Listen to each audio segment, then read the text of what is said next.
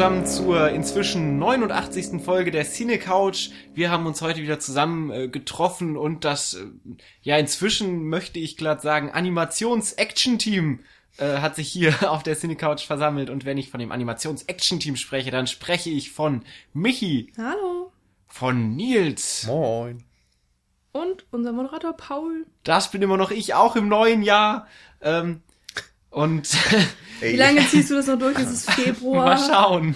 Oh mein Gott. Nils hat es Anfang des Jahres gesagt, er zieht das bis, ich glaube, April oder so durch. Habe ich das gesagt? Irgendwie sowas hast du Sowas gesagt. sag ich? Ja, und du hast mich Oh herausgefordert. Gott. Oh. Ich Ähm, sollte mir auch fürs neue Jahr vornehmen, das nicht mehr zu tun. ähm, wie auch immer, auf jeden Fall sind wir heute hier und wollen wieder über einen Animationsfilm sprechen, da wir das letzte Mal, als wir in der Folge 86, 87 irgendwann, nee 86 war es, über Wally gesprochen haben und gemerkt haben, dass wir viel zu wenig über Animationsfilme sprechen. Deshalb jetzt relativ schnell ein neuer Animationsfilm und wir haben jetzt drei Animationsfilme besprochen und alle drei kommen von unterschiedlichen Studios. Yay. Ähm, wir schwenken jetzt nämlich von Amerika hinfort in den fernen Osten Richtung Japan in, zu unseren asiatischen Freunden und sprechen über einen Ghibli-Film. Und das freut mich ganz besonders, ganz, ganz besonders. Und von welchem Dis äh, Disney, ach Gott, von welchem Ghibli-Film? Er wurde zumindest von Disney äh, in Amerika ver vertrieben, von daher kann man das schon fast Was mir sagen. gerade einfällt, Disney hatten wir auch tatsächlich noch nicht dabei, Das oder? stimmt. Ja, stimmt. Iron. Giant ist von DreamWorks? Nee. Nee, das war eher so ein. Warner-Ding oder Sony, Sony oder so. Also irgend so eine, Nicht Disney. die man So. nicht mit Animationsfilm assoziieren würde. Genau. Und gut, Pixar ist jetzt inzwischen auch Disney, aber es war Wall-E kein. war noch nicht von Disney. Genau, es war kein richtiger Disney-Film. Ähm, genau. Und genauso wie dieser Film, der dann zumindest in Amerika von Disney vertrieben wurde, aber von Ghibli produziert wurde, äh, sprechen wir heute, denn es geht heute um. Chiro. Badumtsch. Reise ins Zauberland. Äh, genau, Chihiros Reise ins Zauberland, äh, zu amerikanisch Spirited Away oder auf japanisch Hokonoko so. Haicho, Watata. Haichiko. Arigato. Arigato. Ich wollte ähm, genau, Godo Rako. genau. Nani. ähm, von, von Hayao Miyazaki 2001 äh, in die Kinos gekommen und Gott, international sind so alt. ein krasser Erfolg gewesen. War auch der erste und einzige äh, Oscar-Preisträger aus dem Studio Ghibli-Hause, ähm, nämlich dann für Animationsfilm den besten Oscar gewonnen damals. Das ist auch jetzt immer noch der längste Animationsfilm, der je einen Oscar gewonnen hat, weil er knapp über zwei Stunden geht. Mhm, stimmt. Und ähm, genau, mit, wie gesagt, so das populärste, was Hayao Miyazaki produziert hat und was Studio Ghibli produziert hat und auch einer der populärsten Animationsfilme tatsächlich, wenn man, glaube ich, davon spricht. Also wenn man fragt, asiatischer Animationsfilm, kommt, glaube ich, immer Chihiros. Reise ins Zauberland. Ja gut, Akira Ah. ist jetzt noch mehr, dann eher weniger familientauglich, als es vielleicht Chihiros ins Zauberland Aber ist. ein Animationsfilm. Das stimmt. Und der Beste. aber, ich aber- glaube auch nicht so populär wie Chihiro. Aber das der Beste. glaube ich. äh, Also, Kommt wahrscheinlich auch drauf an, wie du fragst. ja, das ist aber, jetzt echt schwierig. Ja. Egal. Auf jeden Fall Chiros Reise ins Zauberland. Worum geht es denn in Chiros Reise ins Zauberland? Äh, Michi? Es geht um Shihiro oder auch das Mädchen mit der kleinsten Nase der Welt. Es ist, das wirklich faszinierend. Ähm, also auf jeden Fall, Shihiro zieht mit ihren Eltern um und ähm, sie fahren in die neue Heimat, wo auch immer die liegt, irgendwo so in Japan. Und ähm, auf dem Weg zum Haus bleiben sie vor einem merkwürdig aussehenden Ge Gebäude stehen, mitten im Wald, das sie dann erstmal ähm, sich angucken möchten. Dazu gehen sie durch so einen Tunnel und dahinter finden sie einen vermeintlich verlassenen Vergnügungspark, ähm, der dann auch weiter noch bekundet wird und irgendwann finden die Eltern eine riesige Essensplatte und so eine Art Festmahl und fangen dann an davon zu essen, weil sie denken, dass sie das Geil. später bezahlen können. Stellt sich aber heraus, ähm, dass das eine Gabe an die Götter war. Ähm, und zur Strafe, weil sie das Essen, das für die Götter bestimmt war, gegessen haben, verwandeln sie sich in Schweine. Chihiro hat davon nichts gegessen, ähm, bleibt aber auch in dieser magischen Welt, ähm, da sie es nicht schafft, vor Sonnenuntergang wieder zu fliehen. Und ähm, zu dem Zeitpunkt hat sich ein einen Fluss aufgebaut, so dass sie nicht mehr zurück kann. Also ist sie in dieser magischen Welt. Sie hat aber sofort Hilfe gefunden in Form von äh, Haku, ähm, der ihr sagt, wie sie sich in dieser Welt ähm, verhalten soll, damit sie nicht auffällt, weil Menschen anscheinend nicht sehr gemocht werden und durch ihren sehr starken Menschengeruch sofort auffallen. Ähm, sie schafft es also, mit seiner Hilfe zu fliehen und begibt sich dann auf zu Yubaba? Ju- Jubaba. Yubaba. Um einen Job zu kriegen, denn wenn sie einen Job kriegt in dieser Welt, kann sie nicht in ein Schwein verwandelt werden. Oder Tier im Oder, Allgemeinen. oder genau, irgendein Tier. So ist es dann auch. Sie kriegt einen Job in dem Dampfbad. Äh, Badehaus. Oder Badehaus, in dem alle möglichen Götter, ähm, es wurde eine Zahl genannt, wie viele tausend waren das? Keine Ahnung. Boah. Die ganzen Also ich glaube, wir brauchen halt. uns hier jetzt auch echt nicht in so krassen Einzelheiten Genau, verlieren. also die ganzen Götter nehmen da eben Dampfbäder, um sich zu entspannen und äh, Shiro arbeitet dann eben dort und erlebt ein paar Abenteuer, muss schwierige Hindernisse überwinden und letztendlich verfolgt sie natürlich das Ziel, ihre Eltern wieder zurückzugewinnen und mit ihren Eltern, die dann hoffentlich nicht mehr Schweine sind, ähm, zurück in die Menschenwelt zu kommen. Genau. Und Haku hilft ihr dabei und dann gibt es noch andere nette kleine Menschen, die ihr dabei helfen. Genau. So weit, so gut. Äh, an der Stelle müssten wir, glaube ich, auch mal sagen, dass wir einfach mal hoffen und annehmen, dass so ziemlich alle den Film gesehen haben. Von daher werden wir uns nicht großartig zurückhalten, ähm, was irgendwelche geschichtlichen Details angeht, obwohl man ja eigentlich auch bei einem Ghibli-Film nicht spoilern kann, weil eigentlich gehen Ghibli-Filme so ziemlich immer gleich aus. Naja, also was. Das ist ja wohl. Ghibli-Film über einen Kamm zu scheren. Aber ich, ich stimme dir zu, dass die Story meistens eher weniger, also dass eine dramatische Story meistens eher nicht im Vordergrund steht, sondern eher so eine Thematik, die man nicht spoilern kann, die man Mhm. aber erfahren kann. Also ich finde, es hat viel ja, über so eine also Erfahrungsding. ich meine das auch überhaupt nicht negativ, aber es ist ja schon so, dass eigentlich am Ende von Ghibli-Filmen also es stirbt ja nie wirklich wer, es geht eigentlich immer irgendwie gut aus. Also, Hm, Weiß ich jetzt nicht, ob man das so all- verallgemeinern kann. Vor allen Dingen gibt's ja auch sehr viele Ghibli. Also wenn man, Sagen vielleicht sollte man die, die Miyazaki-Filme. Genau, ich wollte gerade sagen, vielleicht Ja, sollte man okay. das auch nicht so verallgemeinern, weil wenn man von Ghibli-Filmen spricht, spricht man ja heutzutage vor allen Dingen von den Hayao Miyazaki-Filmen, der ja auch so mehr oder weniger zentral für Ghibli steht, der ja Ghibli mitgegründet hat damals und der so die populärsten Ghibli-Filme auch gedreht hat. Aber Ghibli ist natürlich noch mehr als die Hayao Miyazaki-Filme. Und Ja, okay. wenn du zum Beispiel sowas wie die letzten Glühwürmchen hast, das geht ja nochmal in eine ganz andere Richtung als Ja. die Hayao Miyazaki-Filme. ja, das stimmt schon. Ähm, ja, ihr merkt vielleicht schon, Paul kann ein bisschen mit seinem Wissen glänzen hier in diesem Podcast. Endlich mal! Und Nils und ich haben eher so Semi-Ahnung und auch viel, viel weniger gesehen von dem Studio. Ähm, oder es ist eben dann auch sehr lange her. Also Chihiro war bei mir und Nils jetzt auch schon wieder einige Jahre her. Und ähm, so ziemlich viele Details sind mir echt Hm. äh, entfallen. Und deswegen haben wir den Film natürlich nochmal aufgefrischt. Das ist bei mir auch wirklich das erste Mal jetzt gewesen, dass ich einen Ghibli-Film zum zweiten Mal gesehen habe. Krass. Interessant. Paul rastet aus. wir müssen jetzt zu zweit weitermachen. Paul Ja. ist nicht mehr fähig. Ich glaube, das lässt er sich nicht nehmen. Wobei ich tatsächlich auch Chihiros Reise ins Zauberland schon echt lange nicht mehr gesehen habe. Ähm, Ich fand es immer sehr nett, dass ganz, ganz viele Ghibli-Filme bei Super RTL Ja, ähm, gezeigt stimmt. wurden. Also ich habe so alle, die ich kannte, äh, immer bei, bei Super RTL geguckt. Total nervig, mit sau viel Werbung zwischendurch. Aber sie wurden gezeigt. Das fand ich sau cool. Da habe ich halt Da zum ersten ja Mal Chihiro kein Mononoke Fernsehen gesehen mehr und so. geguckt. Das war mir egal. Äh, jetzt habe ich mir die Blu-ray zugelegt. Ist da eigentlich extra Material? Ja, ist ein bisschen Ah, okay. extra. Aber ist nicht so Nicht viel. zum- Also Eminina Hagen gibt ein paar Interviews Hm. wegen Oh. ihrer Synchronisationsrolle als Yubaba. Dann gibt's ein paar Storyboards und diese ganzen Trailer, die wir angeguckt haben. Ist aber Das eigentlich war's. auch relativ egal, weil bei uns im Ja. Podcast soll es ja auch nicht um das Extramaterial gehen, sondern um den coolen, tollen, super Film.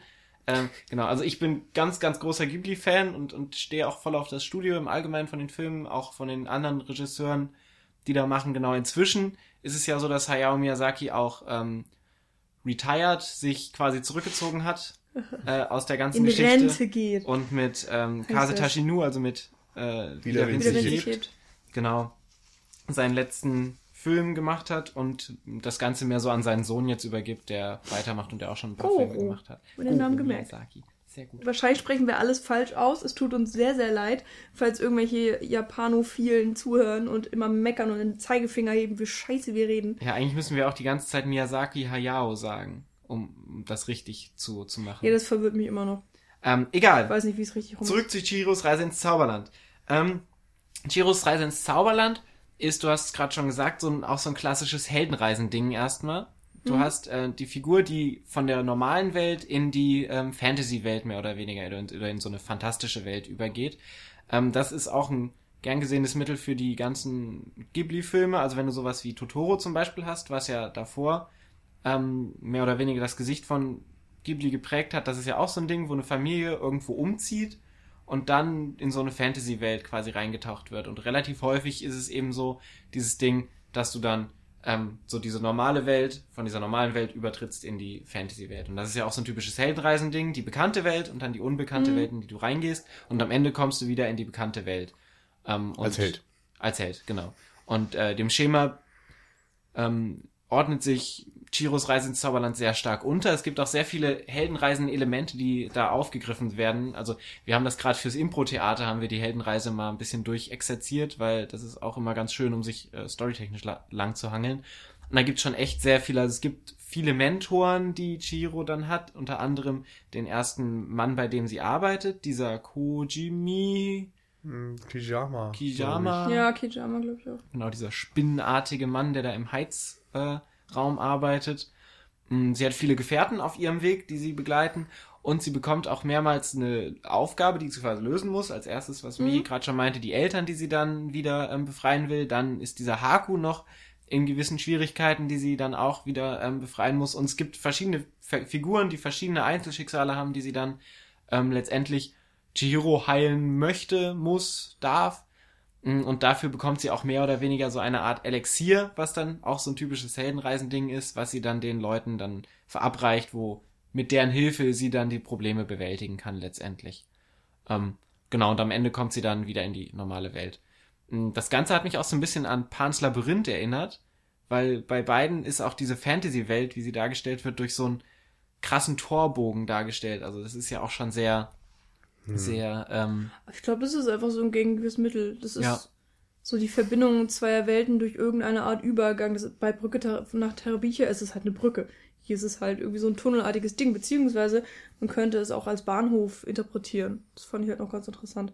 Weil es halt auch diese, diese Uhr oben Mhm, hatte stimmt. und so und man das halt, oh, wir hören einen Zug. Und dieser Also- Wartebereich, in den sie dann Genau. reinkommen, wo dann diese ganzen Züge, äh, die ganzen, ganzen Bänke rumstehen. Aber es ja, ist halt klassisch, dass es irgendein Momentum gibt, was eben diesen Übergang auch äh, sichtbar macht. Ja. Ich finde nur, noch im Unterschied zu Pans Labyrinth gibt es hier eine recht deutliche Trennung. Klar, genau. Während Pans Labyrinth ja beides so ein bisschen verschwimmen lässt, so dass du dann manchmal auch nicht ganz sicher bist.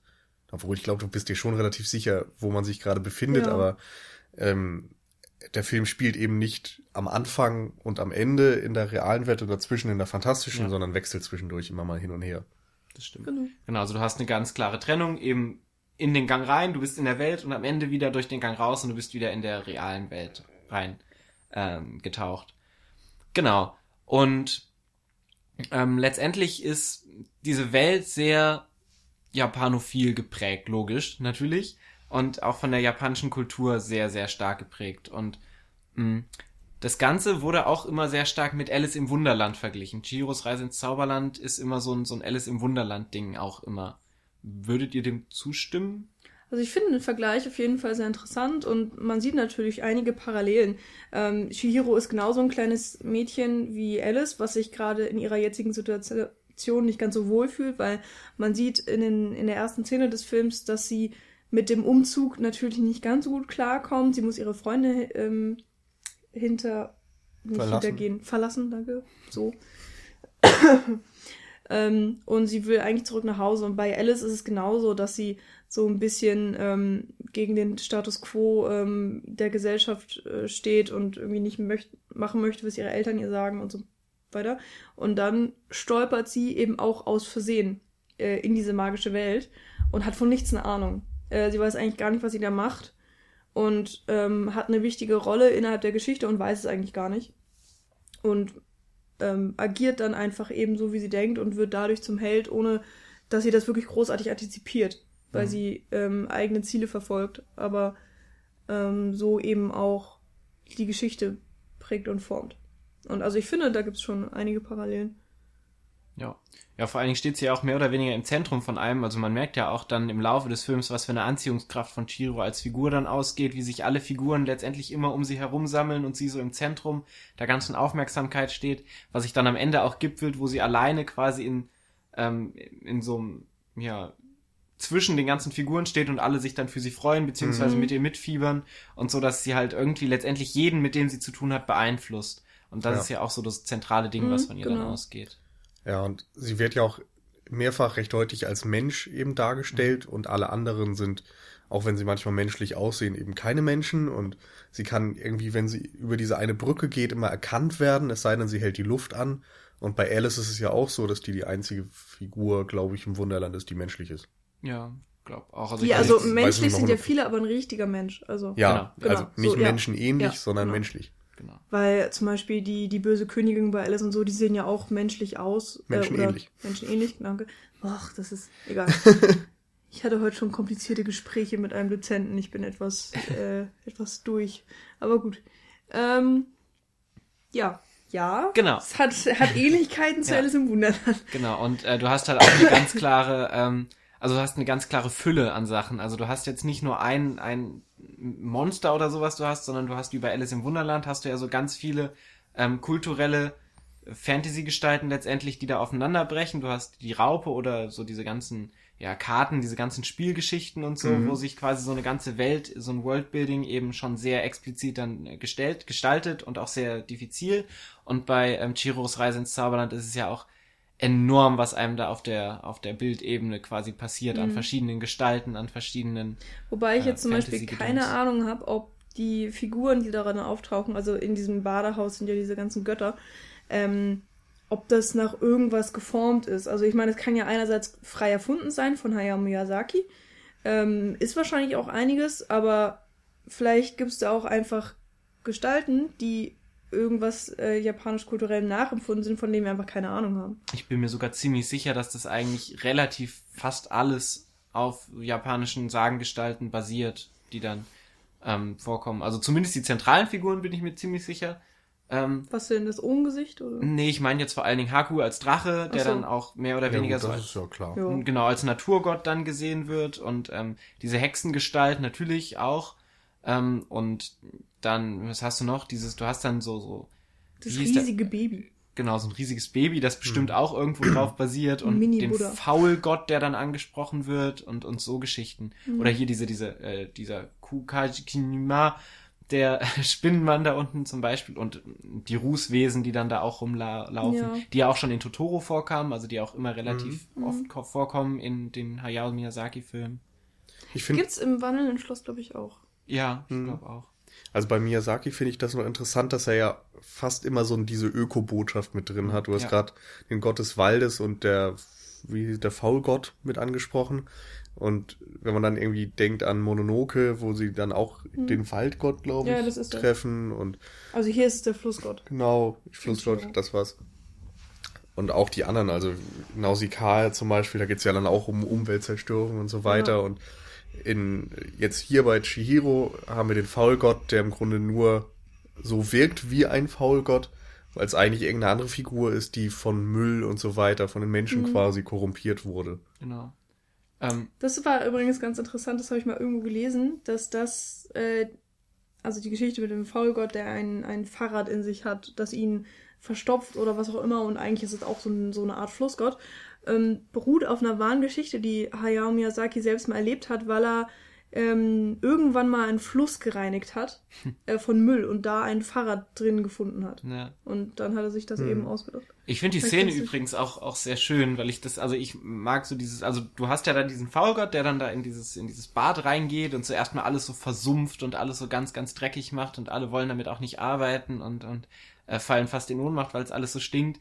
Und ähm, dann gibt's diesen Moment, wo, wo, wo Chihiro dann an ihn rangeht und dann merkt, da ist irgendwas, so ein Stachel oder Mhm. so in ihm und fängt dann an zu ziehen und dann fangen halt alle gemeinsam, was auch schon wieder so eine Aussage ist, dass halt eine Figur alleine nicht diesen ganzen äh, Unrat beseitigen kann, sondern dass alle zusammenarbeiten müssen, um das zu schaffen und ziehen dann so immer weiter alles so aus, aus dem äh, Flussgott dann heraus, bis dann so alles voller Müll ist und der Mhm. Flussgott dann komplett gereinigt dann ist.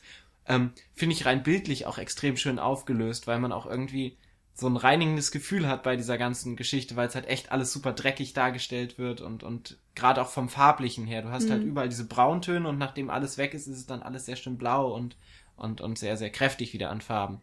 Ja. Mich hat das noch total an den Anfang von Prinzessin Mononoke erinnert. Da gibt's ja dieses Wildschwein, glaube ich, das auch das einen von einem Stachel Dämonen hat. befallen ist. Ja, war das nicht auch so, dass es einen Stachel Mhm. hatte und deshalb zum Dämon geworden ist oder so? Äh, ach, die Eisenkugel. Ja, die Eisenkugel im Körper, ja. Oder so. Weil sie von Menschen bekämpft wurden und dann. Ja, genau. Ich meine, hatte da eine komplett andere Aussage, was war trotzdem wieder so, dass was Menschliches irgendwie dafür gesorgt hat, dass die sich verändert haben und vor allem, dass es für eine äußerliche Veränderung eines ja, Lebewesens, sag ich mal, gesorgt Mhm. hat. Ja. Die Wildschweine waren ja tatsächlich auch Götter. Ja. Ähm, auf den Punkt würde ich gleich äh, nochmal eingehen. Jetzt äh, würde ich gerade nochmal bei dem Naturaspekt bleiben, Mhm. weil der bei, äh, wie du ja richtig gesagt hast, äh, glaub, also ich finde es auch so, dass bei Hayao Miyazaki-Filmen die Natur auch immer sehr stark im Vordergrund steht. Sowohl narrativ, dass es immer so, so eine narrative Bedeutung hat, aber auch bildlich einfach immer sehr, sehr stark in Szene gesetzt wird, dass man immer sehr viele Landschaftsaufnahmen hat, wo man einfach nur eine Wiese sieht, wo eine Figur drüber läuft oder sehr viel, sehr viel ähm, Fluss oder Meer oder so, was dann einfach Blüten sind auch sehr viel. Genau. Was dann einfach auch so unglaublich schön aussieht auf der bildlichen Ebene, wo man dann halt auch merkt, wie viel ähm, ja Arbeit bei bei Ghibli in die Mhm. Zeichensachen rein reinfliegen. Da können wir auch noch mal kurz reden, weil ähm, also ich bin mir nicht ganz sicher, wie dieser Film jetzt entstanden ist, aber ganz oft bei Animationsfilmen ist es ja so, dass du eine, ähm, eine erste Grundlage hast, also des Bildes, und die wird extrem fein gemalt, weil die sich auch nicht bewegt. Also das sozusagen den stillen Hintergrund und dann kommt eine zweite Lage und da wird dann ähm, das meinetwegen jetzt Shihiro dann gemalt, die sich bewegt und deswegen hat Shihiro nicht so viele Details und das fällt ja dann auch immer auf. Genau, das sieht man bei den ganzen, Ähm, bei Schneewittchen sieht man das sehr schön, dass genau. man, wenn irgendwo ein Berg hochgelaufen wird oder so, dann sieht, okay, der Stein bricht gleich ab, weil der Ja. anders gezeichnet ist als Das der ist ja immer dieses, dieses typische Ding, das, was sich äh, gleich bewegt, ne, wie du auch sagst, sieht man immer sofort. Und ich, also hier ist es doch auch dann so gemacht mit diesen zwei Schichten einfach, ne? Ja, Denke ich mal. also zumindest in irgendeiner Form. Also ich Ja. weiß nicht, ob das wirklich zwei Schichten sind oder mehrere oder wie die das in speziellen Szenen gemacht haben, aber Mhm. teilweise ist mir das auch aufgefallen, ja. Ja. Also auf jeden Fall, aber wie gesagt, auch sonst ins Allgemeine ist auch sehr viel Detail. Also allein wenn du zum Beispiel diese, diese ganzen ähm, Innenaufnahmen von diesem Badehaus hast, da ist ja auch immer unglaublich viel Bewegung. Da sind ganz viele Figuren, die Ja. sich bewegen und so. Und da merkt man auch schon, dass halt wirklich versucht wird, möglichst nicht nur die Protagonistenfigur zu zeichnen und zu bewegen lassen, sondern dass sich darum so eine Welt begibt, in der Ja. sich alles Ja. bewegt. Insofern sind es zumindest deutlich mehr als zwei Schichten. Ja, okay, aber wenn man jetzt wirklich nur einen- irgendeinen Hintergrund hat äh, und eben dann Shihiro, die sich darin bewegt. Also ich wollte Ja, nur aber meistens eingehen. gibt's dann zumindest noch irgendwie drei Ebenen oder so, dass noch irgendwas, weiß ich nicht, dass da ein Baum ist vielleicht, der sich noch bewegt oder irgendwas, äh, ein kleines Mhm. Männchen im Hintergrund, so dass da irgendwie noch das Bild ein bisschen lebendiger aussieht vielleicht. Hm. Ich habe jetzt auch auch keine große Ahnung von Animationstechnik. Ähm, ich weiß nur, dass das halt auch so ein Ding war, wofür Ghibli jetzt in letzter Zeit sehr finanzielle Einbußen äh, hatte, weil sie eben immer die Zeichnung selber angefertigt haben und sehr viel Arbeit da reingesteckt haben und dass das jetzt finanziell nicht mehr tragbar war.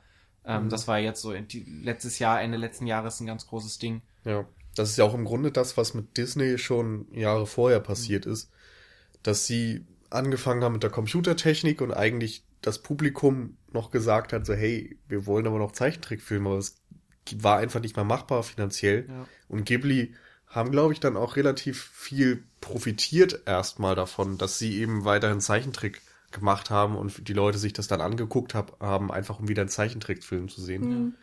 Hm. Wobei in Chihiros Reise ins Zauberland hast du ja tatsächlich auch die ein oder anderen Sequenzen, in denen so eine 3D-Modeling-Sache auch Mhm. schon vorkam. Also Ja, auch gerade ich so mir das wie- nicht eingebildet. Wie bei Mulan vielleicht dann als Vergleich. Genau, oder jetzt ganz populär Die Schöne und das Biest, wo du dann den, den Tanzsaal hattest, wo du diese 360 Grad äh, Ja. Kamerafahrt hattest, wo ja dann das erste Mal so dieses 3D-Modeling im Zeichentrickfilm eingesetzt worden war. Das fand ich auch sehr komisch. Ich finde, das sticht einfach immer raus. Also ich bin da nicht so der Fan von. Ich finde es nicht unbedingt schlimm, wenn es gemacht wird, ähm, weil mir das den Film nicht kaputt macht. Aber ich finde es dann immer wieder ein bisschen schade, wenn ich denke so, ah, das bräuchte ich nicht, das reicht nicht. Reicht Es ist halt raus. CGI.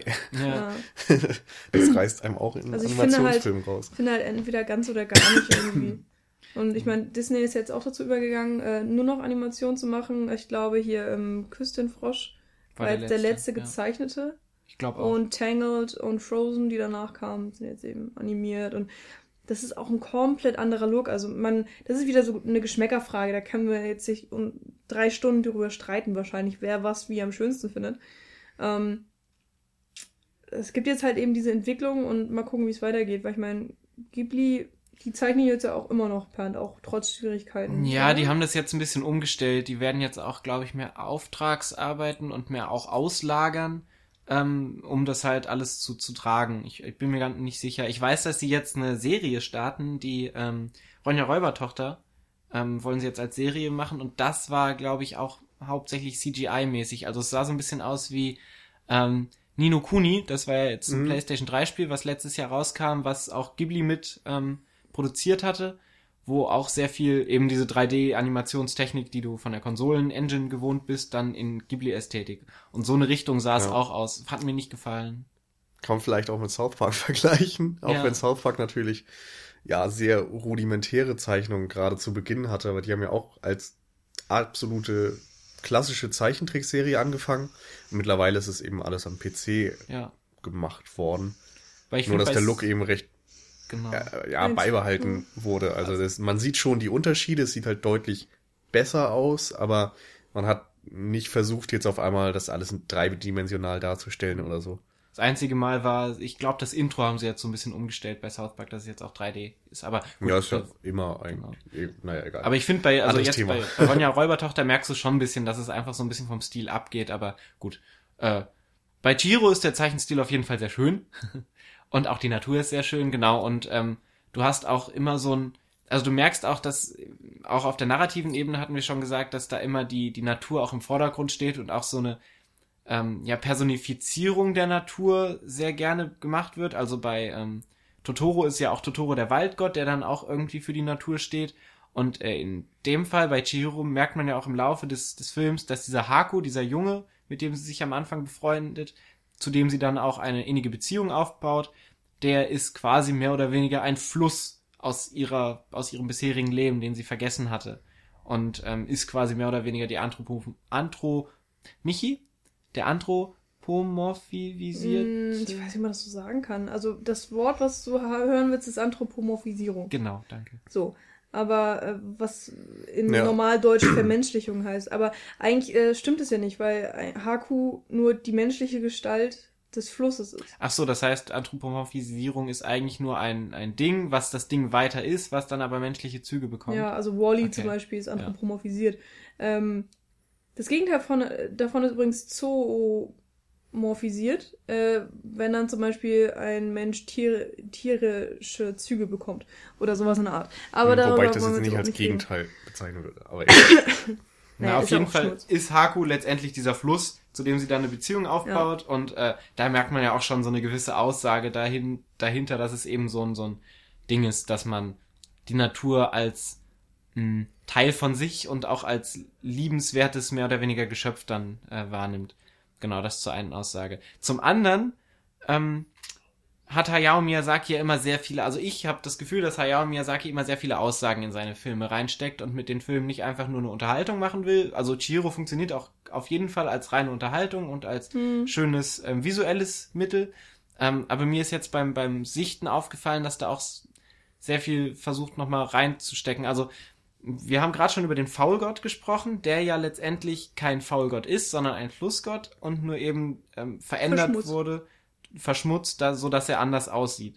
Mm, und ich habe das Gefühl, dass das so ein, so ein roter Faden ist, der sich durch den ganzen Film durchzieht, eben diese ähm, wer bin ich, wer sind andere, wie machen andere mich zu dem, was ich bin. Mm, das ist, also es fängt schon damit an, dass Chihiro, sobald sie da reinkommt und diesen Job annimmt, nicht mehr Chihiro heißt, sondern Sen genannt wird. Ähm, und daraufhin dann auch einmal fast vergisst, dass sie eigentlich Chihiro heißt und dieser wirkliche Name von ihr auch ähm, immer noch so ein, so ein Thema ist, was auch ja. immer wieder aufgegriffen wird. Ähm, bei Haku genau das gleiche. Haku heißt eigentlich nicht Haku, hat aber seinen früheren Namen komplett vergessen. Genau, ein Auslöser davon ist ja Yubaba, die genau. Hexe, die über das Dorf oder die Stadt da herrscht und alle für sich arbeiten lässt und einfach, um sie besser zu kontrollieren, im Grunde so ein Stück der Identität vielleicht wegnimmt. Hm, Das finde ich auch noch extrem schön visualisiert, weil man, ähm, man sieht die Unterschrift von Chihiro auf dem Vertrag, was dann ja logischerweise japanische Schriftzeichen oder eben Silben, Silbenzeichen sind. Ähm, und Yubaba, ähm, oh, ich weiß nicht genau, sagen wir, es sind vier Schriftzeichen. Ja, es sind und vier, Yu-. Yubaba nimmt davon drei und dann bleibt ein Schriftzeichen noch über und das ist dann Sen. Vermutlich. Ähm, wahrscheinlich. Und das ist dann einfach Shihiros neuer Name. Also fand ich irgendwie sehr schön. Genau. Ähm, Weil man, man kann ja jetzt auch sich reindenken, dass es irgendwie so eine Zerstückelung ist oder so, dass, dass ähm, sie gar nicht mehr diejenige ist, die sie vorher war, weil ihr eben ein Stück ihrer Persönlichkeit genommen wurde. Oder irgendwie sowas in der Art. Genau.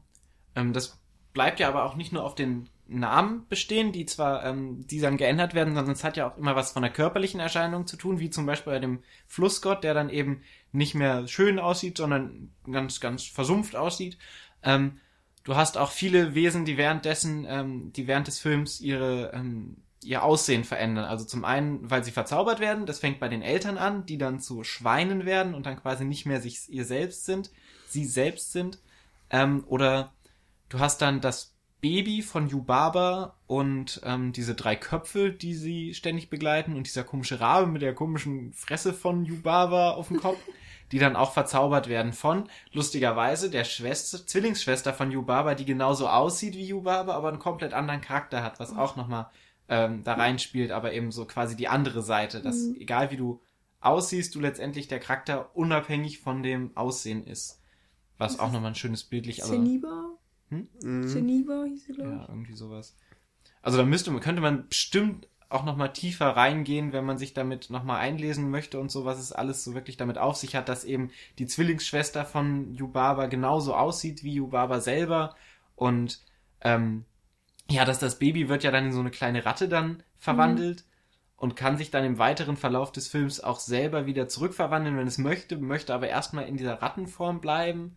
Und dieser Vogel bleibt, glaube ich, die ganze Zeit in so einer kleinen Vogel Hm. ähm, ähm, nicht Position, Verwandlung, Form.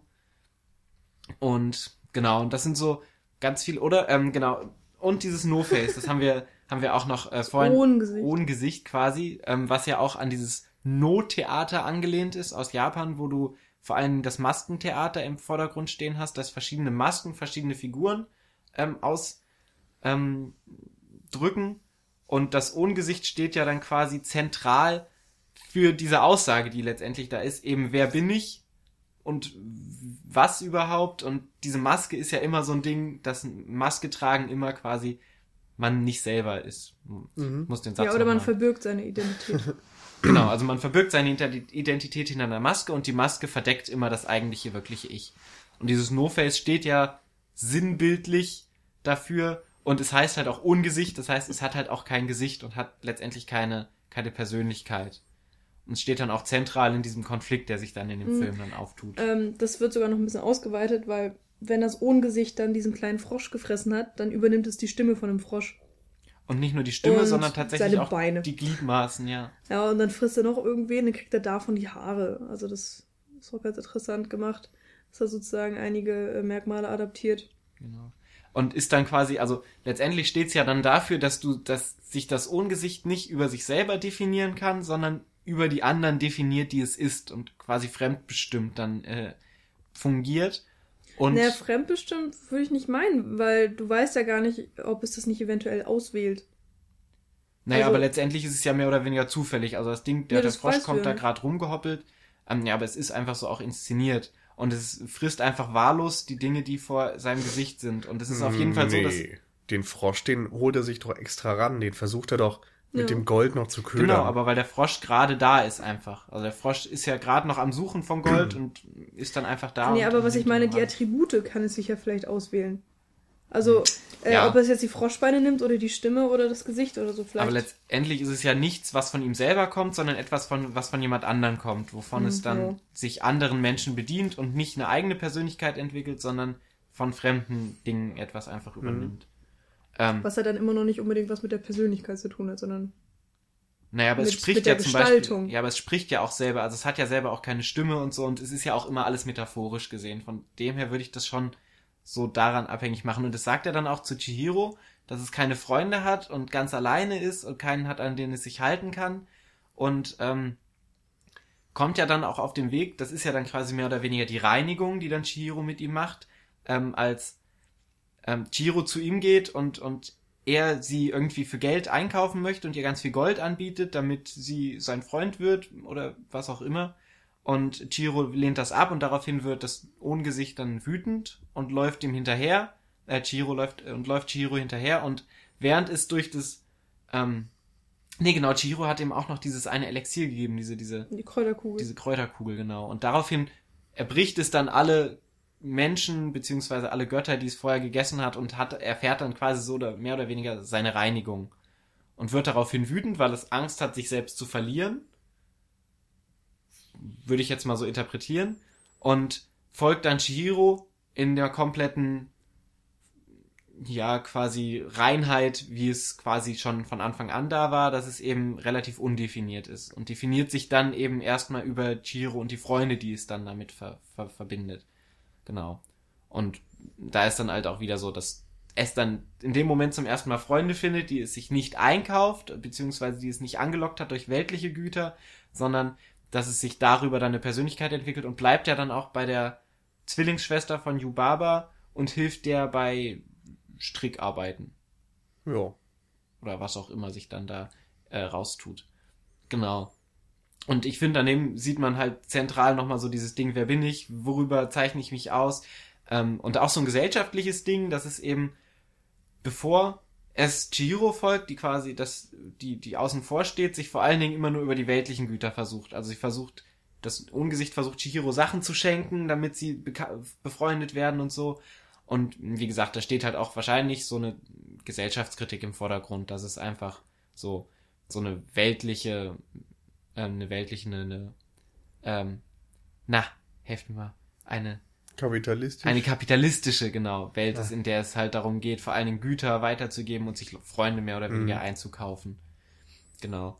Ja, ich hätte tatsächlich, ähm, also genauso gesehen, nur eben andersrum positiv, dass gezeigt wird, was Freundschaft überhaupt ist und dass man, man Freundschaft eben nicht erkaufen muss, Genau. sondern dass man Freundschaft sich sozusagen verdient. Also ich habe es eher so gelesen als Ja. so rein negativ. Ich weiß nicht, für mich ist der, also es ist halt für mich eher positiver, weil ja man alles aus der Sicht von Shihiro sieht und sie mit dem Ohnengesicht immer noch in irgendeiner Art und Weise befreundet ist und es ähm, auf jeden Fall ja auch respektiert als das, was es ist und auch keine Angst vor ihm hat, so wie die, wie alle anderen im Badehaus. Alle anderen ähm, sagen ja auch, es ist ein Monster und so weiter. Und wenn Shihiro dann mit dem Ohnengesicht im Zug sitzt, dann sagt sie auch hier, setz dich neben mich, aber benimm dich. Nee, klar. So solche Sachen halt. Und ähm, ich Ja. hab's dann eher so aus dieser Sicht gesehen. Ähm, ja, also später auf jeden Fall, aber in dem Fall, wo es halt in diesem Haus ist, ist es auf jeden Fall so eine kapitalistische Kritik, die du dann da hast. Also, ich meine, du hast ja dann auch diese, diese, diese auf, diesen Aufmarsch, wo er dann da durchläuft und alle, hier kommt der reichste Mann der Welt und alle rumtanzen und so, wo er halt nur von allen gefeiert wird, weil er eben so reich ist. Ja. Mhm. Und ähm, genau, das ist eben im Allgemeinen steht dieses äh, ist dieses dieses Haus, in das Chihiro kommt, dieses Badehaus steht ja auch zentral in diesem Film. Ähm, und der die überwiegende Teil des Films spielt ja auch in diesem Mhm. Badehaus.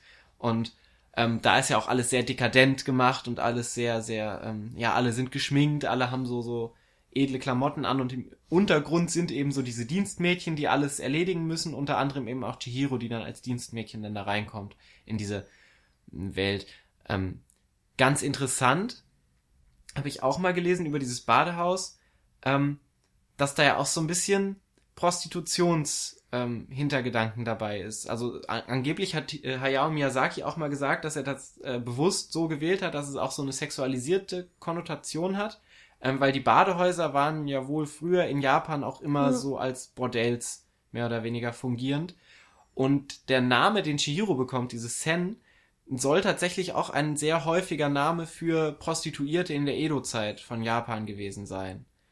Und da soll wohl dann auch so ein bisschen, also wenn man drauf beachtet habe, also ich hatte schon das Gefühl, dass so ein bisschen so eine sexuelle Konnotation da vorherrscht in dem ganzen Film, wenn dann es ums Badehaus geht, dass dann eben die Gäste rankommen und dass man dann sich um die Gäste kümmern muss und. Nö, das ist halt eine Nee. ganz normale Dienstleistung in Ja, erster hätte ich Linie. jetzt auch eher so gesehen. Und also ich meine, klar, Prostitution ist auch eine Dienstleistung, so in dem Sinne tatsächlich. Ähm, ja, also darum kann ich auch irgendwie die Doppelung verstehen, also wie man darauf kommt, aber also ja, also wie gesagt, der, der Dienstleistungsaspekt der Prostitution, der ist sicherlich irgendwie da, weil es einfach eine Dienstleistung ist, ein Badehaus mit Gästen zu bewirten und so. Aber ich sehe da nichts, was darüber hinausgeht, Mhm. wo man jetzt sagen könnte, das ist eindeutig irgendwie was Sexuelles. Denn mein Gott, du ziehst dich halt fürs Baden vielleicht noch aus, aber sonst. Na gut, also du kannst Ja. jetzt natürlich, Chihiros Reise ins Zauberland ist halt auch ein Kinderfilm, du kannst jetzt keine expliziten Sexszenen oder so dann da zeigen. Mhm. aber du musst das was Ganze ist ja- doppelt kodiert? So, da sehe ich Genau, halt auch ja. nichts. Na, weiß ich nicht. Also zum einen würde ich mal Yubaba, die hat ja auch schon, also die wirkt auch schon so ein bisschen zuhältermäßig, wenn du sie dir anschaust, so mit dem ganzen Geld und äh, also den ganzen Blinkerringen und so so krass geschminkt und so über allem und wirkt Mhm. Aber das schon. kannst du da genauso gut dann wieder auf den Kapitalismus münzen und sagen, sie ist jetzt ja. der Oberchef und hat halt den Reichtum und hat, was weiß ich, und ihr ist auch der Reichtum wichtiger als Ja. ihr Baby. So, das war für mich eher diese Person, die so den Reichtum nochmal oder auch die Macht symbolisiert und dass Ja. sie eben herrscht und allen, allen die Identität nimmt, damit die für sie arbeiten. Und wer nicht arbeiten will, der wird halt verwandelt, so dass sie sich da ihr eigenes System aufbaut. Da habe ich jetzt auch nicht unbedingt was in Richtung Prostitution drin gesehen. Was man vielleicht, ähm, oder was vielleicht ein bisschen doppelkodiert ist, ist diese Sache mit den Namen nochmal. Weil ja auch äh, ganz gern gang und gäbe ist, dass Prostituierte oder auch äh, Stripperinnen, was natürlich dann eher für Amerika spricht, aber dass sie sich eben auch mal so eine Art Künstlernamen geben, damit ihre eigene Identität ähm, geheim bleibt. Also gibt es dann die Arbeiteridentität und die private. ich ich finde auch, es macht auch Sinn auf einer metanarrativen Ebene quasi. Also es geht ja auch eben um Freundschaft und um Liebe in dem Film zwischen Haku und Chihiro zum Beispiel.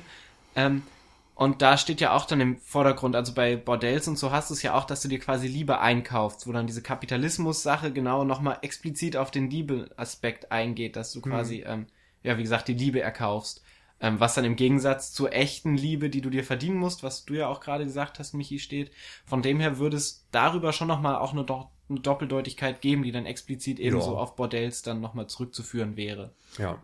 Also wir- sind halt sehr unterschiedliche Liebesdefinitionen wieder. Also die körperliche und die, weiß ich nicht, geistige. Aber ansonsten, ja. Also ich, wie gesagt, ich will auch gar nicht sagen, dass man das da nicht rein interpretieren kann. Aber für mich ist es schon dann sehr, sehr dezent. Ja. Ja, natürlich, also ich hätte es jetzt auch echt strange gefunden, wäre es so krass gewesen, weil Ja. es ist ja letztendlich, wie gesagt, auch ein Familienfilm und ähm, ich habe den Film damals auch, weiß ich nicht, mit sechs oder so. Mhm. Aber Nee, in dem Alter würdest du es ja auch einfach nicht realisieren. So, da merkst du nicht, oh, da ist gerade irgendwas Sexuelles Ja. und ich verstehe es zwar nicht, aber ich nehme es wahr, sondern du würdest es einfach überhaupt nicht wahrnehmen und nur deine Eltern hätten dann das Wissen quasi, dass da noch mehr drin steckt. Genau. Aber es würde halt auch komisch wirken, wenn du so ein, also wenn es wirklich explizit drin wäre und du so einige Sachen halt echt gar nicht verstehen würdest. Und dadurch, dass es sehr subtil ist, wenn es so ist, sehr subtil, funktioniert es halt auch komplett ohne die, die Lesart, auf jeden Fall. Ähm, fand ich aber ganz interessant, einfach um das Ganze nochmal, also um, um weil es ja doch auch schon ein heikles Thema ist, wenn man das so hat, eben auch Kindesprostitution, was dann theoretisch mit Chihiro dann auch so ein bisschen angesprochen werden würde. Und wie gesagt, angeblich hat Hayao Miyazaki gesagt in einem Interview, ähm, ich habe vorher nochmal gesucht, aber ich habe jetzt leider keinen Verweis auf das entsprechende Interview gefunden.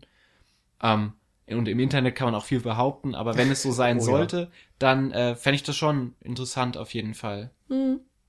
Was ich nochmal kurz ansprechen möchte, ist, ähm, also die Götter an sich, Mhm. weil das ist ja wirklich nichts Europäisches. Ähm, wir sind ja dran gewöhnt, also hier herrscht, natürlich eher das Christentum vor, ähm, und wir haben entweder ähm, den Protestantismus oder den Katholizismus.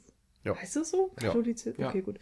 Ähm, und so klassischerweise hat man dann eben einen Gott und verehrt dann meinetwegen noch Jesus oder die Heilige Maria. Irgendwie so in der Art. Und das ist dann natürlich dann in Japan beziehungsweise im asiatischen Raum generell mal komplett anders. Mhm. Ja, kommt halt auch mal drauf an. Also, die sind ja teilweise auch christlich dort. Also es gibt Ja, da okay. echt ja. unterschiedliche, ja, Ja. Auslegungen, sage ich mal, oder unterschiedliche Regionen.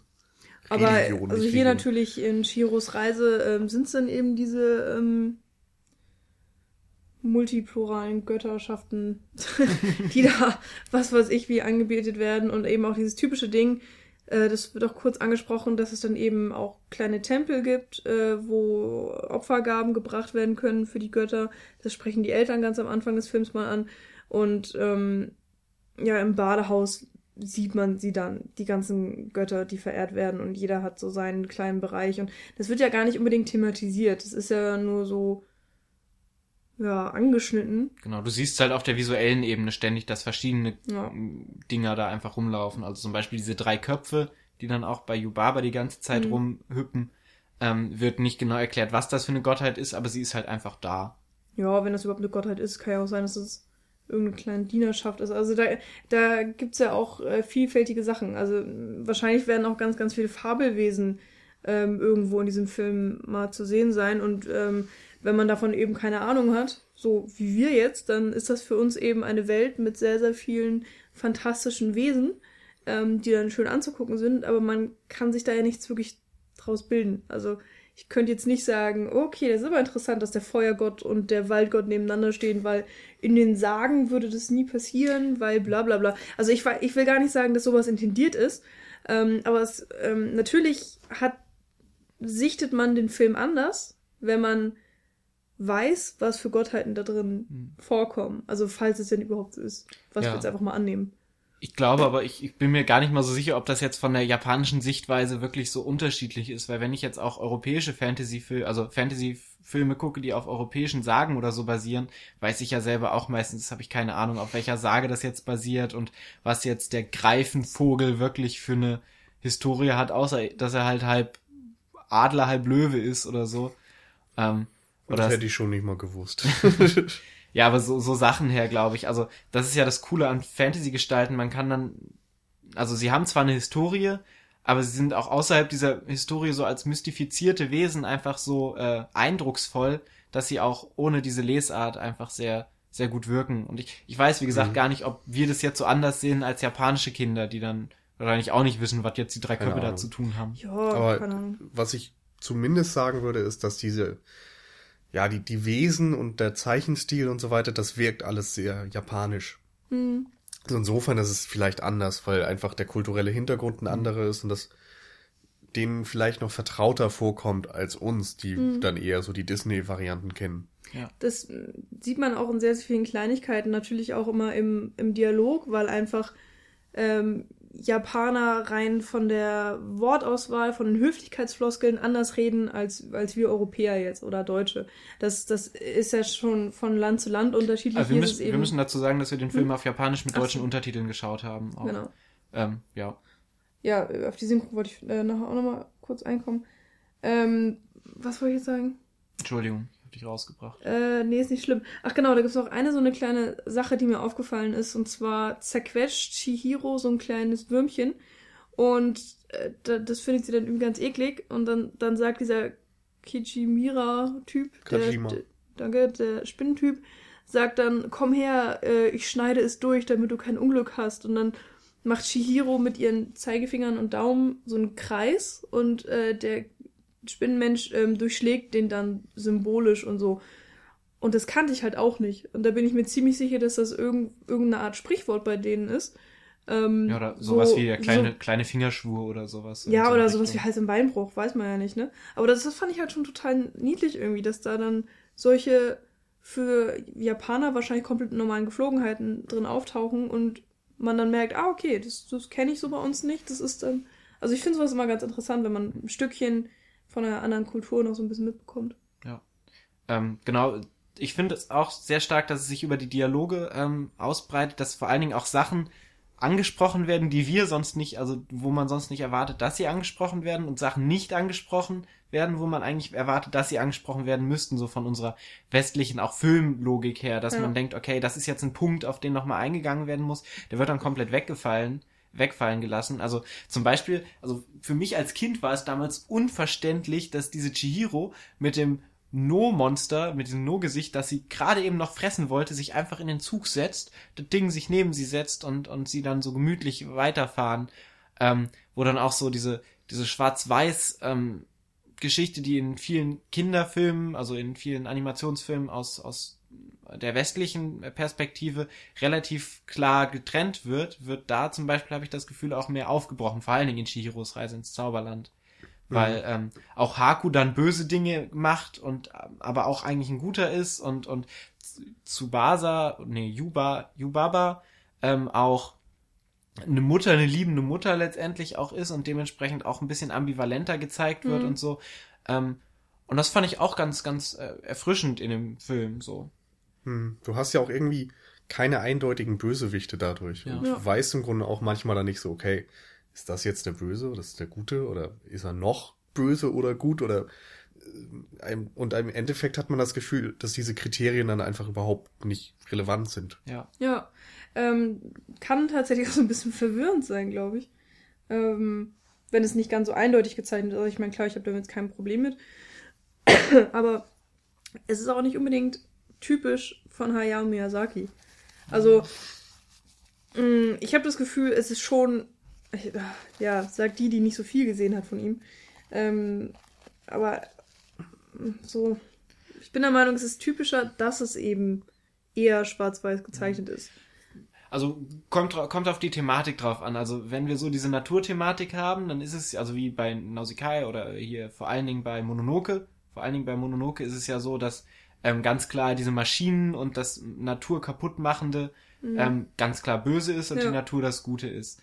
Ähm, ich glaube aber trotzdem von der Dramaturgie ergibt sich, ergibt sich bei den Filmen immer ein ganz anderer Spannungsbogen, weil es eben nicht so eine klassische, dieser Bösewicht muss besiegt werden, damit das funktioniert, ergibt. Also ähm, kann man zum Beispiel auch jetzt bei seinem letzten Film, Kase Tashinu, da gibt's ja auch keinen wirklichen Bösewicht. Da gibt's äh, so eine so eine Dramaturgie, die irgendwie so ganz untypisch abläuft. Oder bei Totoro ist so für mich das beste Beispiel, weil es da gibt's eigentlich überhaupt kein, also gibt's ja gar kein gar kein Ding, was über allem steht. Ja, gibt's gar nichts Böses letztendlich, sondern es ist Ja, alles es gibt ja so- sowieso im Grunde kaum einen Plot.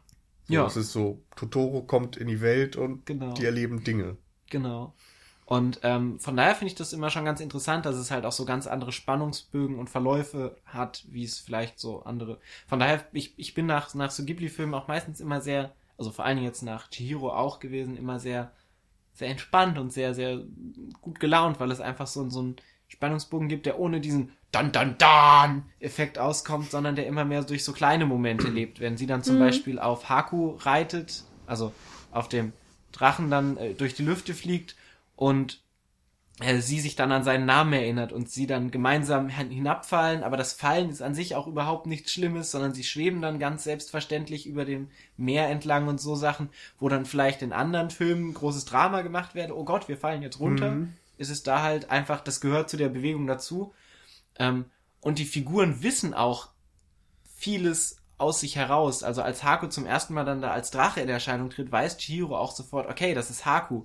Und muss nicht erst, "Ah, wer bist du? Bist du Haku? So, Das ist Sachen. jetzt aber auch ein Punkt, da muss ich dann mal gegensprechen. Ja, klar. Weil ich bin halt auch nicht so ein Riesenfan von dem Film. Ähm, und da könnte ich jetzt sagen, das ist halt irgendwie lazy Storytelling, weil woher weiß sie das bitte? Das muss man einfach annehmen und hinnehmen. Mhm. Äh, Und in anderen Situationen ist es dann so, dass es heißt, so, weiß ich nicht, als Yubaba zum Beispiel ihr äh, Chihiro Arbeit gibt, weil sie darum bittet, da macht sie das ja und du denkst dir, okay, warum tut sie das? Und dann sagt sie, ach, hätte ich doch bloß nicht diesen Vertrag unterschrieben, dass ich jedes Mal, wenn Nee, jemand mich um. Arbeit bittet, ich äh, einen, ihn anstellen muss. Oder meinetwegen Schwur, ist ja egal. Auf jeden Fall sind das so Sachen, wo du dann denkst, okay, danke, dass es ihr es mir nochmal so richtig schön vor die Fresse setzt, damit ich es verstehe. So, da gibt's auch so ein paar Sachen, die irgendwie nicht so toll gemacht sind, finde ich, weil du eigentlich das auch ohne verstanden hättest. Und ja, wenn ich schon mal dabei bin, ähm, ich führe jetzt einfach mal alles aus, was nee, mach ruhig. mich dann vielleicht nicht ganz so umhaut. Und überhaupt diese Story, die Narration ist was, wo ich einfach jetzt persönlich nicht so gefesselt bin, weil es e- eben keinen klassischen Stand, äh, Spannungsbogen hat. Klar, Heldenreise, aber es geht so wenig drüber hinaus, dass du wirklich so eine großen Konflikte hast und die spürst und es Höhepunkte gibt. Wie du sagtest, andere Filme hätten dann vielleicht mal ein spannendes Element draus gemacht, dass sie stürzen. Und hier ist es dann nicht so. Ähm, der Moment war dann für mich aber auch jetzt nicht so ein positiver, nach dem Motto, hey, sie machen mal was anderes, sondern ich dachte, oh, das ist der typische Ghibli-Kitsch. Denn das ist, glaube ich, auch was, was man bei Ghibli einfach annehmen muss. Die machen, ja, es ist halt oftmals am Ende positiv und alles ist gut und so weiter und das wird auch sehr ausgekostet, dass alles schön ist und so weiter und kommen ein paar Streicher und es ist irgendwie nochmal, weiß ich nicht, sie fliegen oder du siehst Natur oder was auch immer und ich kann verstehen, dass man sich davon angesprochen fühlt und das gut findet. Es ist aber auf jeden Fall was, worauf man sich einlassen muss und irgendwie ist das einfach was, wo ich jetzt nicht so viel mit anfangen kann. Also ist jetzt auch kein Gegenargument, gegen das ich jetzt irgendwie argumentieren kann, weil ich es auch auf jeden Fall verstehen kann, dass es eben eine ganz andere Art und Weise des Erzählens ist und Ghibli-Filme auch immer sehr pathetisch an, angelehnt mm. sind. Ähm, gut, ich stehe halt auf diesen Pathos ja. und ähm, es ist auch so, dass die Musik immer sehr stark, also sehr stark eingesetzt wird. Ähm, oftmals auch durch Abwesenheit. Also es gibt auch sehr viele ruhige Elemente, wo dann ähm, auch sehr, wie gesagt, Spannung dann vielleicht dadurch erzeugt wird oder manchmal auch einfach eine Ruhe. Aber oftmals ist es wirklich auch ein sehr, sehr, ja, ähm, ja, emotionalisierender ähm, Soundtrack-Score, der sich dann hinter, im Hintergrund ähm, aufhält. Und da ist ja, also, ich mag den. Ist okay. Ähm, ja, da ist ja auch Joe Hisashi, das ist ja der Stammkomponist von Hayao Miyazaki, der ja auch tatsächlich jeden einzelnen seiner Filme vertont hat und ähm, der dann da auch echt, also dann immer sehr stark dann auch auf die, auf diese ähm, emotionalisierende mhm. Wirkung mhm. einfach auch aus ist. Genau. Finde ich aber, kann man sich auch immer sehr schön anhören. Ja, ja aber ich kann würd, verstehen. Ich würde halt davon ja. abraten, weil ich finde, das ist dann doch sehr dick aufgetragen. Oh Gott, ey, meine Stimme macht gleich dicht, glaube ich. ähm, genau. Ich muss auch sagen, dass mich dieser Film diesmal nicht so mitgerissen hat. Also ich hatte den ähm, irgendwie vielleicht auch besser in Erinnerung. Ähm, weil ich vielleicht bei der ersten Sichtung einfach komplett überwältigt war von dem Film. Äh, und dann macht man sich ja in seiner Erinnerung öfters mal so ein überhebliches Bild von dem Film. Ähm, überheblich, überhoben? Egal. Ihr wisst, was ich sagen Abgehoben. möchte. Ja, Vielleicht ein, ein, ein überhöhtes, überhöhtes Bild. Überhöht, übertrieben, irgendwie so. ähm, ich hatte einfach das Problem, dass mich nichts großartig mitgerissen hat, wirklich. Ja. Also ich habe, ich konnte mich nicht so wirklich für die Probleme von Shiro interessieren, weil es, es gab eigentlich kaum Probleme. Also Und wenn, dann löst sie die mit einem Kräuterball. Ja, das, das, ich weiß auch nicht, aber das war mir, es war mir immer irgendwie ein Stück zu wenig. Ähm, und das ist vielleicht auch um, einfach nur meine Gewöhnung und ich hab's vielleicht einfach dann gerne mainstreamiger oder so. Ähm, aber es war mir leider einfach alles ein bisschen zu egal und ich fand auch vor allen Dingen, dass das Ende einfach viel zu schnell und über, überhastet kam und es war einfach so, pff, ja gut, ähm, hier, da, sagt, ob das seine Eltern sind oder nicht. Und nö, sie sind nicht da. Ja, okay, dann kannst du jetzt nach Hause. Fupp, gehen sie nach Hause. Und das war dann so, okay. Irgendwie so ein großes Abenteuer war es jetzt insgesamt dann doch nicht. Und ach, keine Ahnung. Aber, aber letztendlich auch, dass es eben auch so ein großes Ding am Ende noch gefehlt hat, sondern also du hast das Gefühl, dass es sich dann auch am Ende so ein bisschen zu verlaufen hat. So äh, ganz einfach, ja, cool, cool, dass du das jetzt erraten hast, dann kommen wir jetzt einfach wieder mit äh, und dann sehen wir uns irgendwann wieder in der realen Welt so.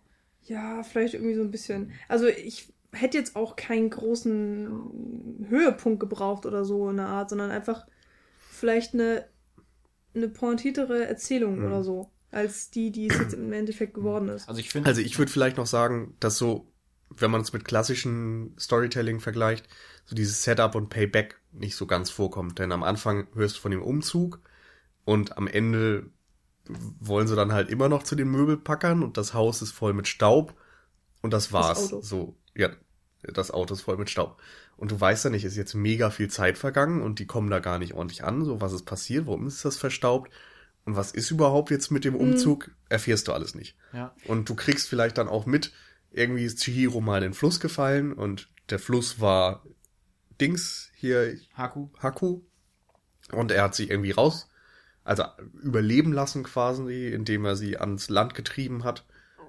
Ja, okay, aber da ist auch nicht mehr so, das ist nicht der große revealing Moment, wo du nochmal eine ganz andere Sichtweise auf die Ja. Geschichte bekommst, sondern es ist einfach so ein kleines Detail, Mhm. was dann an der Gesamtaussage kaum was ändert.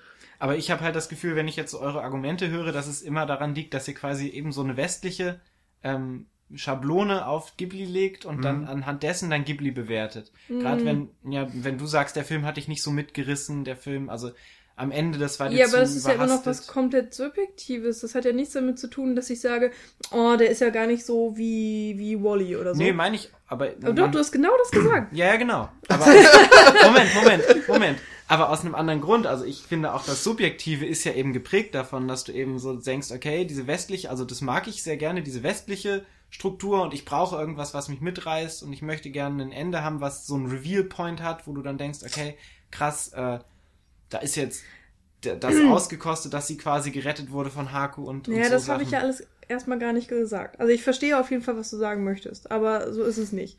Und zum Beispiel Mononoke ist auch ähm, nicht wirklich ein westlich geprägter Ghibli-Film. Und Mononoke ist mein, einer meiner absoluten Lieblingsfilme und ich habe den jetzt schon vier, fünf Mal gesehen, glaube ich. Ähm, und, und der ist einfach anders gestaltet, der ist vielleicht ein bisschen erwachsener auch. Ähm, und für mich hat er einfach mehr Story und eine tiefere Geschichte auch und viel interessantere Charaktere und all sowas. Und das hat dann für mich jedenfalls nichts wirklich viel mit westlicher Prägung zu tun.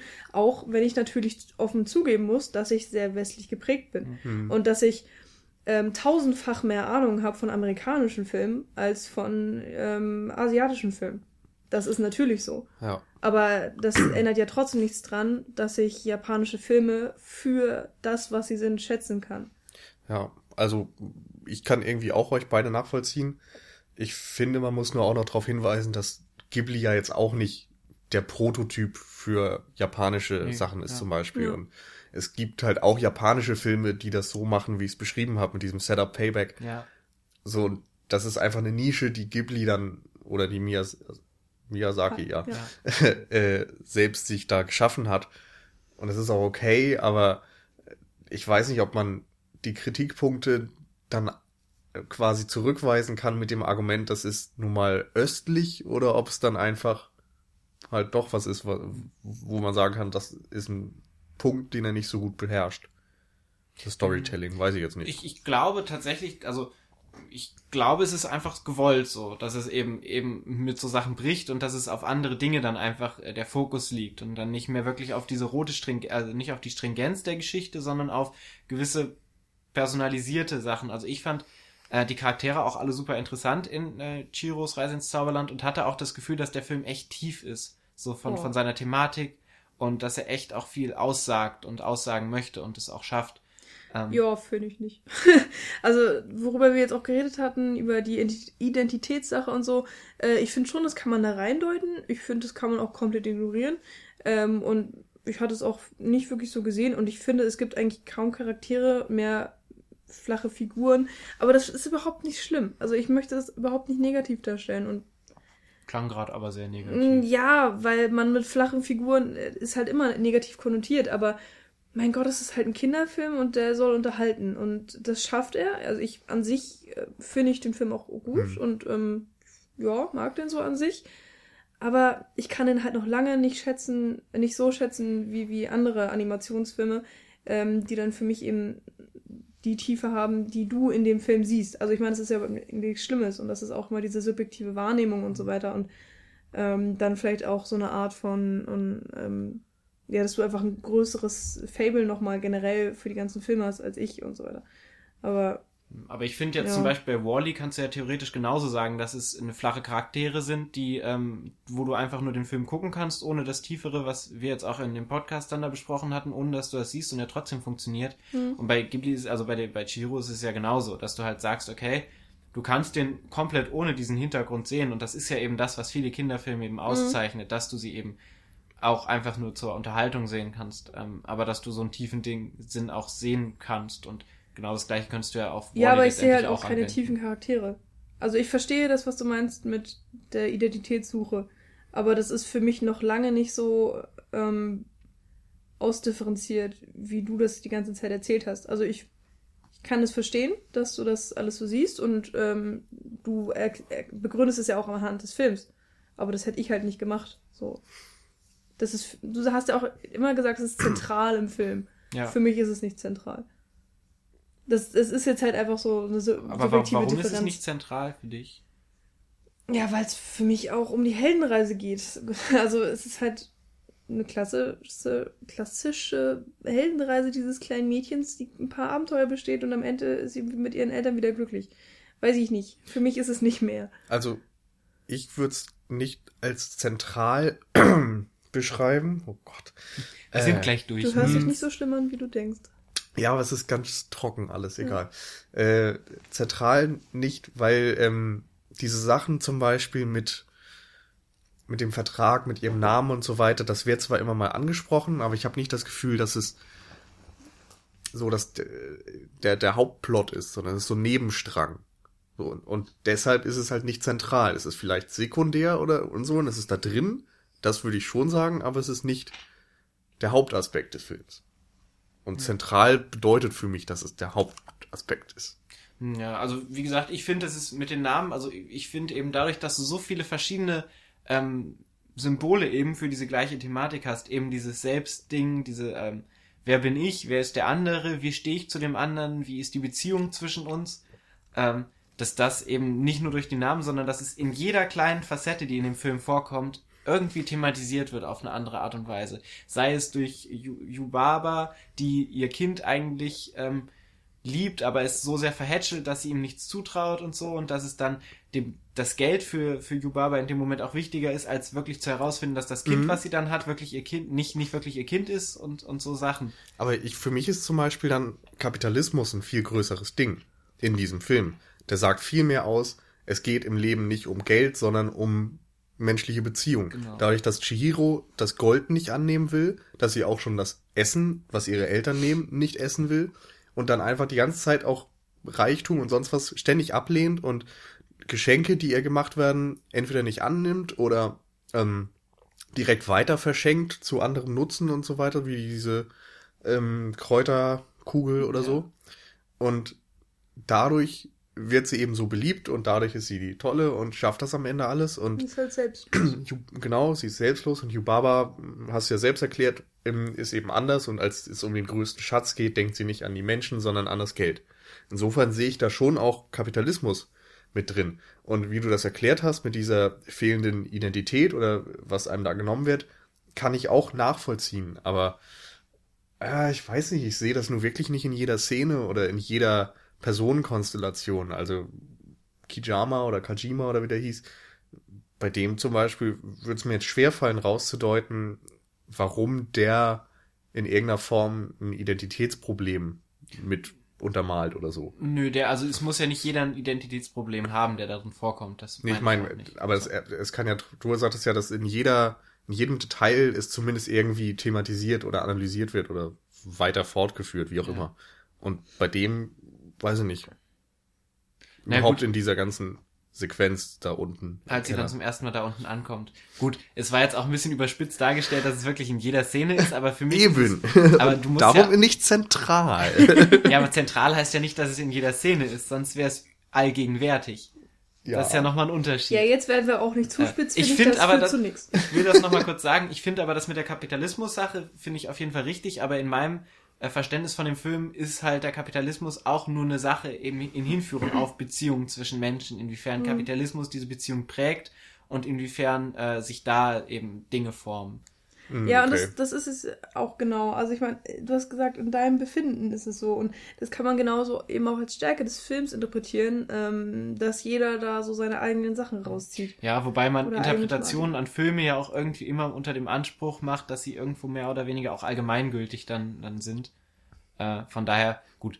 Sagen wir so, es gibt Interpretationen, die man auf den Film zurückführen kann, auf bestimmte Dinge und die dadurch so ein bisschen Allgemeingültigkeit besitzen. Und es gibt irgendwelche Interpretationen, wie die in Room 3238, Ah, ja. wo Leute The Shining interpretieren und absoluten Bullshit erzählen. Und wir sind uns einig, dass meine Interpretation hoffentlich mehr in die erste Richtung geht als in die zweite. Ja, habe ich ja auch schon gesagt, dass du, ich meine, du argumentierst ja nahe am Film und, und hast irgendwo auch wirklich gute Argumente. So, ist Zum halt nur die Frage, Mal in ob meinem man. Leben höre ich diese Sache. das Wie kann war nicht das sein, mit der Deutschlehrerin? Sonst hättest du keine 1-0 in der Bachelorarbeit. Aber, ähm, wo war ich jetzt? Also ich Ja, glaube jedenfalls, dass, Ne? dass vielleicht, also da sind sicherlich Aspekte von dem, was du sagst. Ich persönlich glaube, dass es ein bisschen too much ist. Mhm. Aber wie gesagt, das sind halt persönliche Sachen. Irgendwie hat das halt auch für mich keinen Mehrwert. Also ich meine, wenn ich den Film jetzt nochmal gucken würde mit dem Wissen, dass du diese ganze Identitätssache da drin siehst, dadurch, dass ich das halt nicht so unbedingt teile, oder nur eben in, in einigen Details meinetwegen, ähm, ist mir das dann immer noch irgendwie egal, leider. Ja. Also, wie gesagt, irgendwie mag ich den Film halt immer noch und ich finde ihn gut und ich finde auch, dass man sich den wirklich angucken ähm, kann, vor allen Dingen, wenn, wenn man eben offen auch für diese Art von Film ist. Ähm, aber ja, mein Gott, so der Meilenstein von Hayao Miyazaki ist es halt für mich einfach leider nicht. Also, Auch wenn ich das jetzt sehr traurig mache. nee, ich, ich würde dir sogar zustimmen, dass, also ich finde, ich tue mich auch immer schwer, wenn ich überlege, was ist so mein Lieblings-Ghibli-Film oder was ist so der wichtigste Film von Hayao Miyazaki oder so, weil die alle auf a- unterschiedlichen Ebenen irgendwie Stärken haben. Weil, wenn wir eben zum Beispiel Prinzessin Mononoke angesprochen haben oder Chihiros Reise ins Zauberland, der auch nochmal komplett anders wirkt als Totoro oder so Sachen. Es ist ja auch schön, dass er sich da nicht unbedingt wiederholt. Also wir sind uns ja einig, dass bestimmte Themen immer wieder drin vorkommen, aber dass er es immer schafft, nochmal einen anderen Film zu machen. Hm, ja. also mir persönlich sind die sogar immer noch zu eng beieinander. Ich habe jetzt, wie der Wind sich hebt, nicht gesehen. Da wurde ja zumindest gesagt, dass der sich nochmal sehr abheben soll von Ja. dem, was sonst. Ja, sehr gut, ne? Ja, wunderbar. ja, ich habe gehört, der ist so ein bisschen höher. Mhm. Nee. Ähm, ja, wie soll ich sagen? Also auf jeden Fall wurde, habe ich da gehört, dass er eben sich in der Thematik und so und auch durch die Realitätsnähe ein bisschen unterscheidet. Ja. Ansonsten sind es ja doch immer wieder irgendwelche fantastischen Filme, sind alle so ein bisschen märchenhaft, ein bisschen kindlich vielleicht, äh, ähm, ja, kitschig. Könnte, könnte, das wäre der negative Ausdruck vielleicht, ich weiß nicht, wie man das positiv nennen könnte. Schön. Schön. Nennen wir es schön. Naja, insofern, also da ist auf jeden Fall ein Individualstil Ich erkennbar und grad ich sagen, finde, also ich persönlich hätte es lieber gesehen, wenn er auch nochmal in unterschiedliche Ecken ein bisschen weiter reingeguckt hätte, um mal, ja, vielleicht andere Facetten von sich hervorzubringen. Aber mein Gott, er hat ja eine Fanbase, also ist ja insofern nichts, was man jetzt als falsch bezeichnen kann. Das stimmt.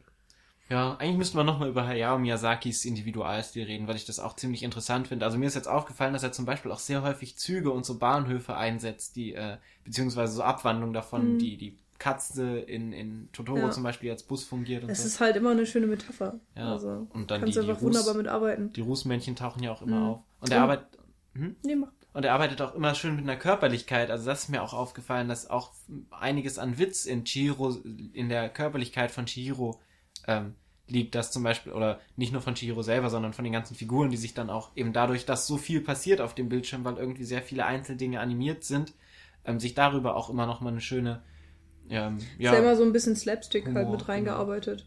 Also- Also, Boah, auch gerade auf der das geht mir fast schon zu weit. Naja, Slapstick Naja. wäre jetzt auch nicht. also zum Beispiel, wenn Shihiro da diese eine Treppe erst runtergeht Ja. und dann kracht die eine Stufe weg und dann rennt sie in irrer Geschwindigkeit die Treppe runter und knallt gegen eine Wand. Ach, das Also, ja- wenn das nicht Slapstick ist. Okay, aber also ich habe als Vergleichsobjekt dann eben die ganzen westlichen Animationsfilme für Kinder und die setzen da halt viel, viel ausführlicher Ja, drauf, machen das an viel mehr Stellen. Ja. Und bei Chihiro wäre das eine Stelle und dann gibt's vielleicht noch zwei andere und dann war's das.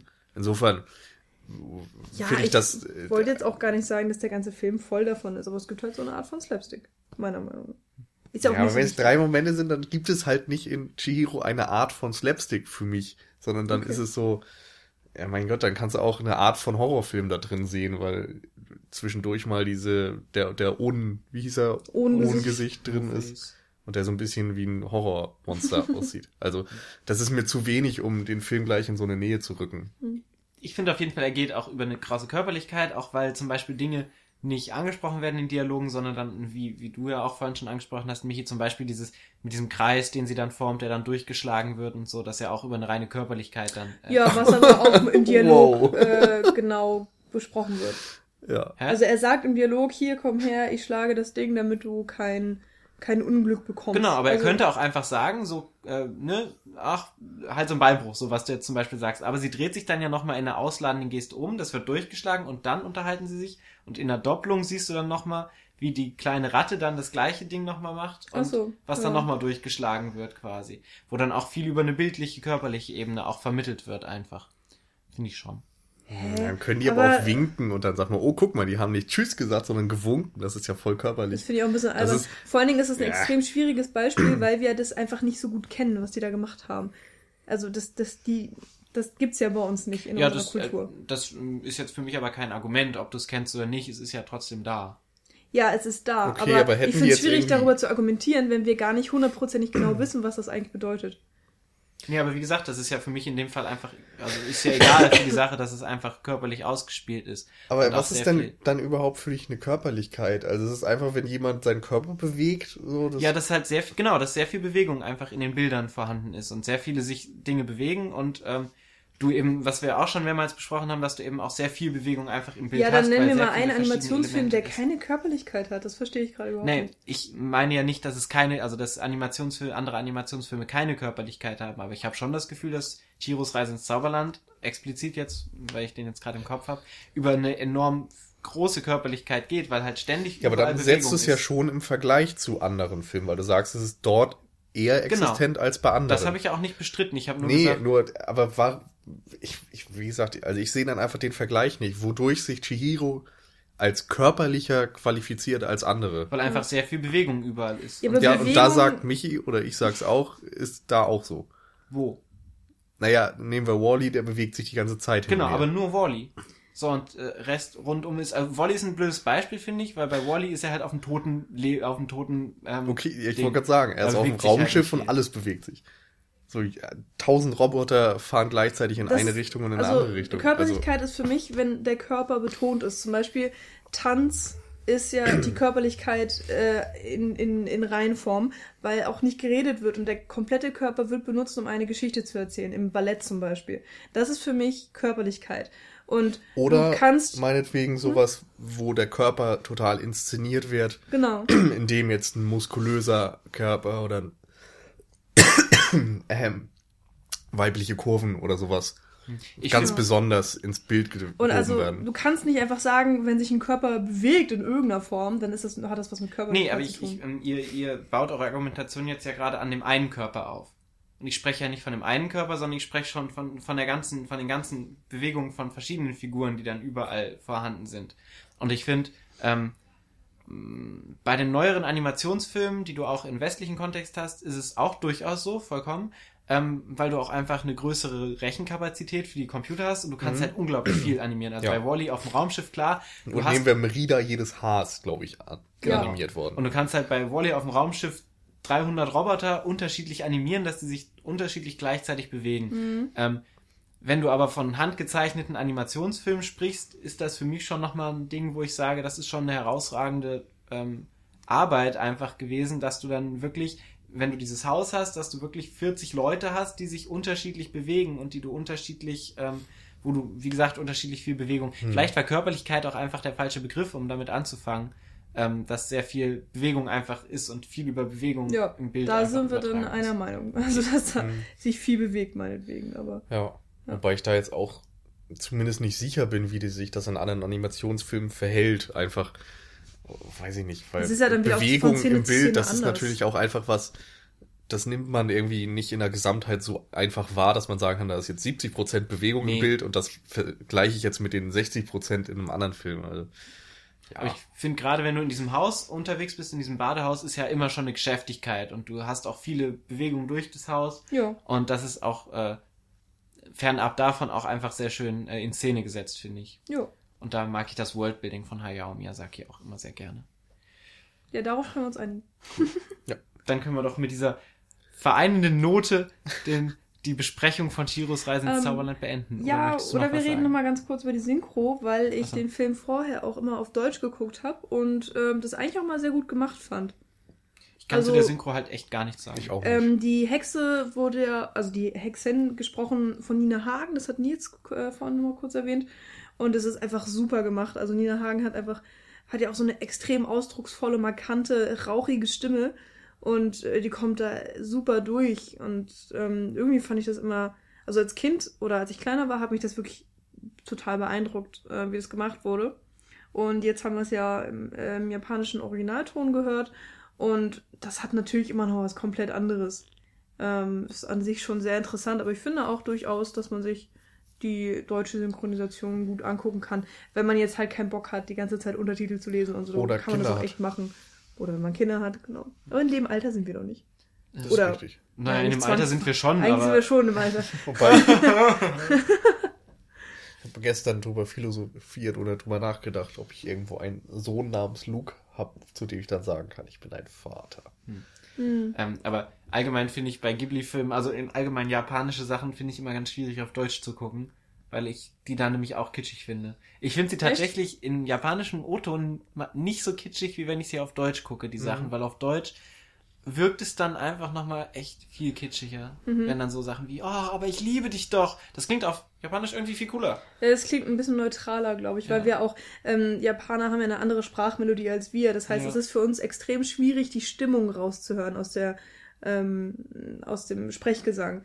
Also jetzt zum Beispiel, wenn wir wütend sind, ist es eine andere Sprachmelodie, als wenn Japaner wütend sind. Hm. So, es ist zwar irgendwie ähnlich, aber hat ja noch eine gewisse Differenz. Und ähm, da müssten wir dann halt mal irgendwie gesagt bekommen, von wegen, ah, wenn das so und so betont wird, dann ist das eher lieblich äh, und nett gemeint und wenn es so und so betont wird, ist es halt irgendwie hinterlistig, was auch immer.